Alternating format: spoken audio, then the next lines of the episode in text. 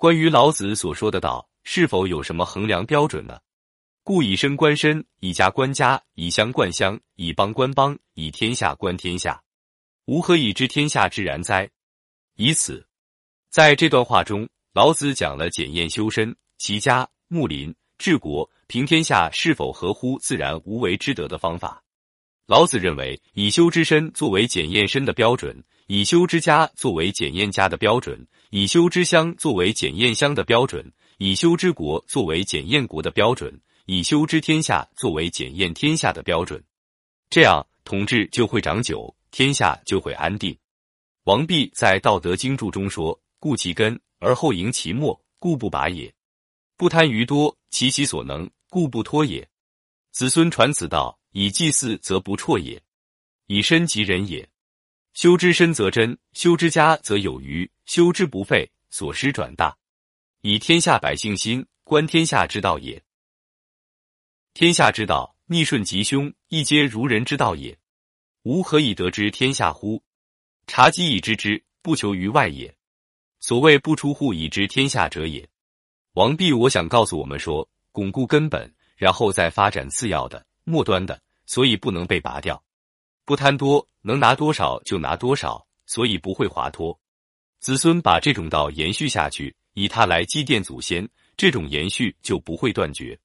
这里是通过自己来了解别人，在自己身体范畴修道，就会表现为为人的真实朴实；在家庭范畴修道，就会表现为物质的丰盈有余。修道不停止，所能产生的良好影响就越来越大，越来越广泛。通过观察天下百姓的心思想法，来洞察天下的道。天下的道和人的道是一样的。问我如何知晓天下？观察自己来获知。不向外物去寻求，这就是为什么不出门就能知晓天下。苏辙在《老子解》里面也有着类似的观点。苏辙这样写道：“是其有见而不拔，抱而不脱者乎？为圣人知性之真，审物之望，捐物而修身，其德充积。时无所立而其见有不可拔者，时无所执而其抱有不可脱者，故治其子孙有以祭祀不辍也。身既修。”推其于以及外，虽至于治天下可也。意思是说，世界上哪里有竖起东西永远拔不掉，抱住东西永远不脱手的呢？只有圣人知道本性的真实可靠，了解外物的虚妄不真实，舍弃外物而修炼自身，他的德性就积累下来。根本没有竖起什么来，他的建立就不可能被拔掉；根本没有抱持什么，他的抱持就不会松动。这样的觉悟由子孙以祭祀的方式传承下来，在自身体悟了道，其原理推广到外部事物，连治理天下都是可以办到的。苏辙接着分析说：“天地外者，世俗所不见矣，然其理可推而知也。